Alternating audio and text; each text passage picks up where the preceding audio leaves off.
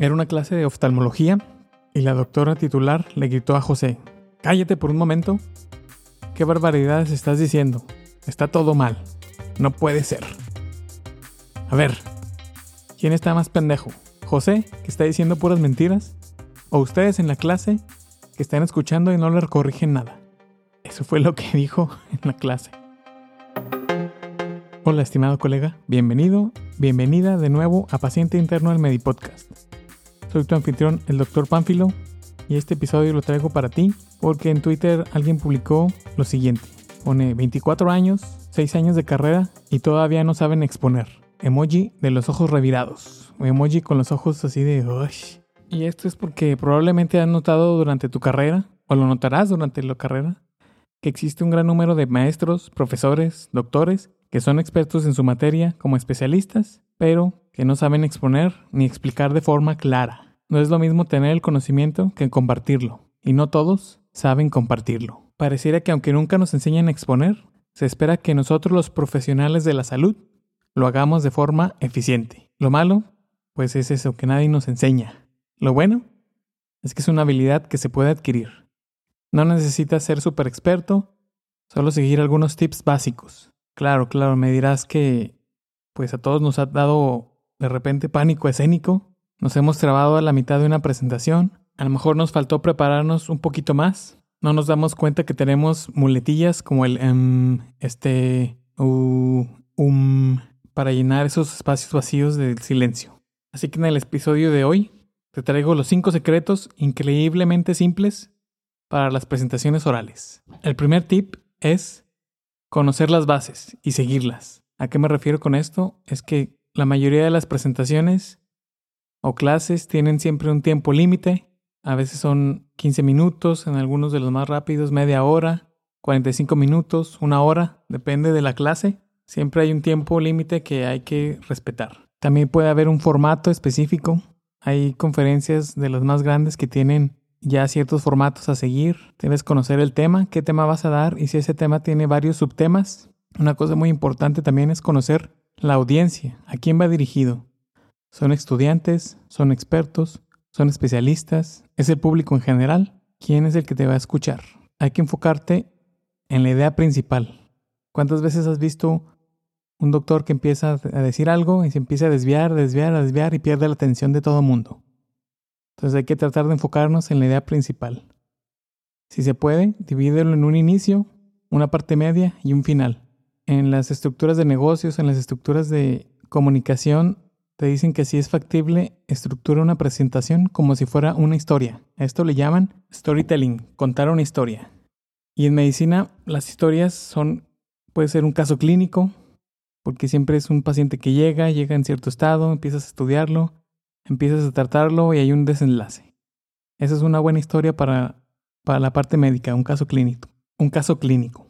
Otro puede ser una anécdota relacionada con el tratamiento, con el hospital, con el tema. Trata de explicar tu tema lo más claro, simple y comprensivo. Utiliza lo menos posible las abreviaturas y siglas o puedes explicarlas al principio, decirlas y explicar lo que significan porque va a depender de tu audiencia. Si es alguien muy experto, pues puedes usar los tecnicismos y te van a entender. Si es alguien que es un estudiante o un residente o alguien de público general, es mejor hacerlo lo más simple posible. Una regla general es poner un tema o una idea por diapositiva, que sea sencilla, no saturada. ¿Cuántas veces no hemos visto una diapositiva que tiene prácticamente toda la página de un libro? unos cinco renglones, unas cinco viñetas pueden ser más que suficientes. Mide tu tiempo de la presentación para que sepas que estás dentro del rango de las bases o del tiempo límite. Prepara notas. Las notas son súper importantes y te hacen ver como que eres todavía más experto, pero las notas pueden ser, puedes hacerlas dentro del mismo programa PowerPoint Keynote. Te deja hacer notas y las puedes revisar mientras estás dando la presentación usando la vista del moderador. Trata de hacer tu presentación un poco más corta del tiempo asignado, por si tienes que responder algunas preguntas. Ensáyala en presencia de más personas. Si tienes oportunidad de presentarlo a algunos colegas, algunos amigos. Es más, intenta explicarlo a tu mamá. Si ella entiende, es una buena señal. Y así te puedes ir dando cuenta dónde puedes ser más específico, dónde puedes irte más rápido, dónde puedes ajustar tu tiempo. O si es necesario explicar un poco más, te vas dando cuenta de todo eso. Y así puedes intentar anticipar posibles preguntas. Si alguien tiene duda, puede hacerte esa pregunta. Y la idea es que puedas practicar, practicar, practicar. Mientras más practiques tu presentación, más fácil se te va a parecer. El segundo tip es el que más personas batalla con este. Es el manejar el pánico escénico. Pareciera que uno de los temores más grandes es el miedo al público, a ser ridiculizado, a que nos vayan a juzgar, pero hay que tomar en cuenta que las personas que van a asistir a la plática o a la clase realmente van a escuchar tu presentación, no van a juzgar tu manera de expresarte. Puedes prepararte bien, pero un error también que he visto mucho es prepararse demasiado. Son esas personas que tienen que estar leyendo, leyendo o tener sus notas físicas y eso se ve como poco natural, se ve como si fueran un robot. Puede ayudar un poco a hacer ejercicio el día de la presentación. Si te es posible caminar, distraerte un rato antes de la presentación. Tener cuidado de no ingerir demasiada comida o demasiada agua o demasiado café, porque después con los nervios y estando en el estado te van a dar ganas de ir al baño y a lo mejor no te es posible hasta que termines tu presentación. Trata de conocer tus signos físicos de ansiedad, nerviosismo, para poder tratar de evitarlos. Si te tiemblan, por ejemplo, las manos, pues la gente lo puede notar si estás agarrando el señalador láser y se empieza a mover para todos lados, pues mejor no utilices el apuntador láser. Las muletillas es algo que todo mundo tenemos, pero se pronuncian más cuando estamos nerviosos. Trata de tener ese conciencia de, tus muletillas y tratar de evitarlas. Otro signo de ansiedad nerviosismo es el tono de voz. Trata de hacerlo fuerte, claro y pausado. En mi caso yo también empiezo a sudar mucho, entonces trato de usar alguna ropa ligera. Si es así muy formal, pues un poquito lo más ligero que se pueda, el saco ligero, algo así que te deje respirar y no tener tanto calor, porque ya con los nervios empiezas a sudar y con el calor todavía más. Recuerda que una presentación no necesita ser perfecta para ser excelente. Lo que importa es el contenido, tu experiencia y tu conocimiento sobre el tema. El tip número 3 es el día de la presentación. Otros errores frecuentes que he visto es las dificultades técnicas. Es cuando el cañón no funciona, cuando la presentación no puede abrir. Entonces, para tener esto en cuenta, puedes llegar temprano, asegurarte que tu presentación está guardada en múltiples lugares, como tu correo, un CD, una memoria USB en tu laptop, puedes llevar tu laptop, todo esto para que la presentación pueda abrirse y puedas tenerla en caso de que alguno de los otros dispositivos se te pierda. Asegúrate del buen funcionamiento de los equipos audiovisuales. Generalmente en los congresos más grandes hay un encargado, un moderador o un técnico que se encarga de esto, pero si no lo hay, puedes asegurarte que el proyector funciona, que el programa abre en la computadora, si es PowerPoint, si es Keynote, si es Google, si la presentación es Google, está LibreOffice, si es una computadora Mac, si es una computadora PC de un Windows. Todo esto puedes checarlo desde antes si llegas temprano y asegurarte con el técnico, asegurarte tú de que va a funcionar correctamente. Sobre todo si pones videos, si pones animaciones, haz una corrida así rápida para que puedas asegurarte que va a funcionar todo. Porque es uno de los problemas que más frecuentemente pasa. Trata de hablar con claridad, mantener contacto visual con la audiencia. Si esto te causa así algo de conflicto, lo que puedes hacer, un truco que puedes hacer es ver no a los ojos, sino a la frente. Y es algo que ya intimida un poquito menos, pero sigues teniendo contacto visual con la gente, con la audiencia. Muestra entusiasmo, tú eres el experto, tú eres el que sabe más que cualquier otra persona, entonces pues una técnica interesante es que puedes hablar sonriendo, estirando los músculos de la cara, de los, de los mejillas, y así se nota un poquito más esa energía positiva. Es algo que trato de hacer aquí en el podcast. Y trata de evitar los hábitos distractores, como lo mencionábamos antes, esas muletillas o a veces movimientos de comunicación no verbal, como estar jugando con las manos, los tics, rascarse la nariz. Algo que puede ayudar bastante con esto es estar detrás de un estrado.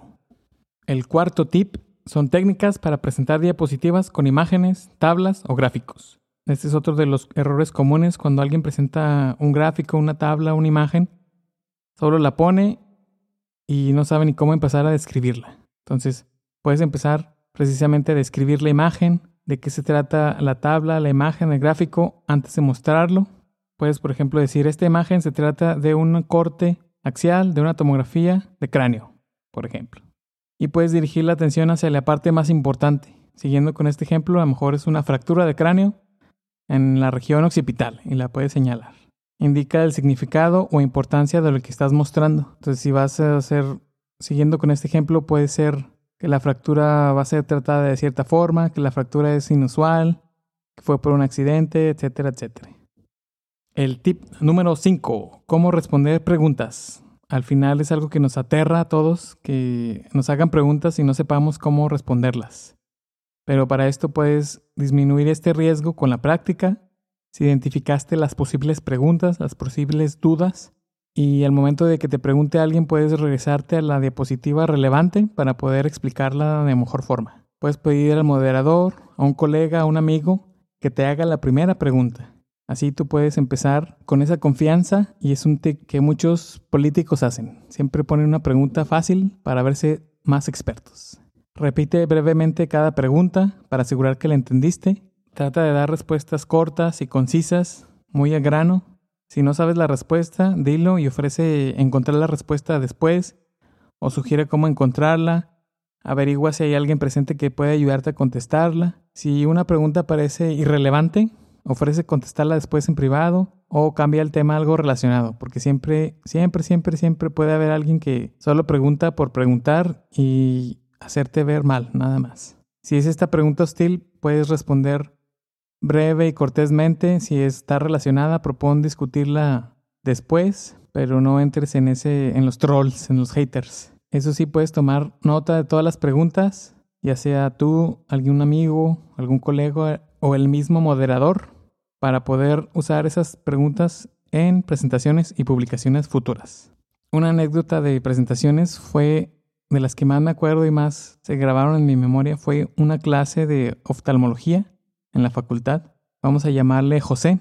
José estaba dando la clase de oftalmología y la doctora le gritó, José, cállate por un momento. ¿Qué barbaridades estás diciendo? Está todo mal. No puede ser. A ver, ¿quién es más pendejo? ¿José, que está diciendo puras mentiras? ¿O ustedes en la clase que lo están escuchando y no le corrigen nada? y este fue una de las clases que, pues, obviamente se vio que no estaba muy bien preparado y la doctora se dio cuenta y pues lo regañó a él y nos regañó a nosotros por un dato que estaba incorrecto y nadie se dio cuenta. Pero pues es importante para nosotros como profesionales de la salud no solo tener los conocimientos, porque tenemos conocimientos muy complejos, sino poder transmitirlos de forma congruente, ordenada y lógica. Son habilidades de comunicación. Es algo que a riesgo de sonar muy egocéntrico, en lo personal he tenido la fortuna de poder practicar y practicar, dando clases en la Facultad de Medicina, haciendo las presentaciones en la maestría de investigación, haciendo diplomados de investigación, me han pedido que les ayude. Hemos hecho presentaciones de negocio con Innovación Médica, nuestro negocio, y también he podido ayudar a otros doctores a hacer presentaciones en conferencias. Y obviamente, algo que me ha ayudado bastante es este podcast. Toma en cuenta que no necesitas ser súper experto para dominar las presentaciones. Si haces los cinco tips, como conocer las bases y seguirlas, tratar de manejar y anticipar tu pánico escénico, tratar de minimizar el riesgo de una dificultad técnica el día de la presentación, las técnicas para presentar diapositivas con imágenes, tablas y gráficos, y las técnicas para anticipar y responder las preguntas. Otro tip bonus que les doy es utilizar la vista de moderador, que es algo súper útil. Ahí te puedes dar cuenta qué tanto tiempo llevas, puedes ver tus notas, puedes ver qué diapositiva estás, cuál diapositiva sigue, y eso te hace ver aún más experto. Estoy seguro que tu próxima presentación será mil veces mejor, porque el 90% de las personas no hacen nada de esto. Y te cuento otra historia, es, vamos a llamarle María. Una vez estaba presentando una clase de neurología entonces, como ella quiso irse por la ruta fácil, le preguntó a algunos de los estudiantes de un grado superior quién tenía la presentación de esa clase, de esa materia, y le pasaron una presentación. Pero ella dijo, no, pues así le voy a presentar, no le voy a cambiar nada, y mañana la presento. Entonces la estudió un poquito, y al momento de el día de la presentación, la doctora le preguntó, oye, ¿dónde hiciste la presentación? ¿Cómo la hiciste? Porque esas, esas diapositivas se me hacen muy conocidas. A ver, ponle en la... A ver, adelante de la presentación, ponle la diapositiva 20. Y ahí nos dimos cuenta que eran diapositivas que la doctora había hecho. María dijo que la había hecho ella. Entonces la cachó, la doctora cachó a María usando su presentación para la clase y no le cambió absolutamente nada, porque esa, esa diapositiva número 20 tenía datos específicos de un caso de ella. Así es como se dio cuenta. Así que si tienes alguna presentación que te han pasado, dale tu toque personal, cámbiale un poquito, métele tu diseño, porque si la pones tal cual, corres el riesgo de que el autor original la reconozca y te haga pasar vergüenzas. Y ya sabes, el que solo de medicina sabe, nada sabe. ¿Cuál ha sido tu peor presentación? ¿Cuál tip te hubiera ayudado para esta presentación? Házmelo saber en Twitter. Sígueme y mándame mensaje directo a arroba panfilodr, te dejo el link abajo y espero que estos 5 tips te hayan ayudado. Son tips muy simples pero muy valiosos. Compártelos a alguien que crees que le puede agregar valor y gracias por escuchar el día de hoy. Nos vemos en el próximo episodio. Bye.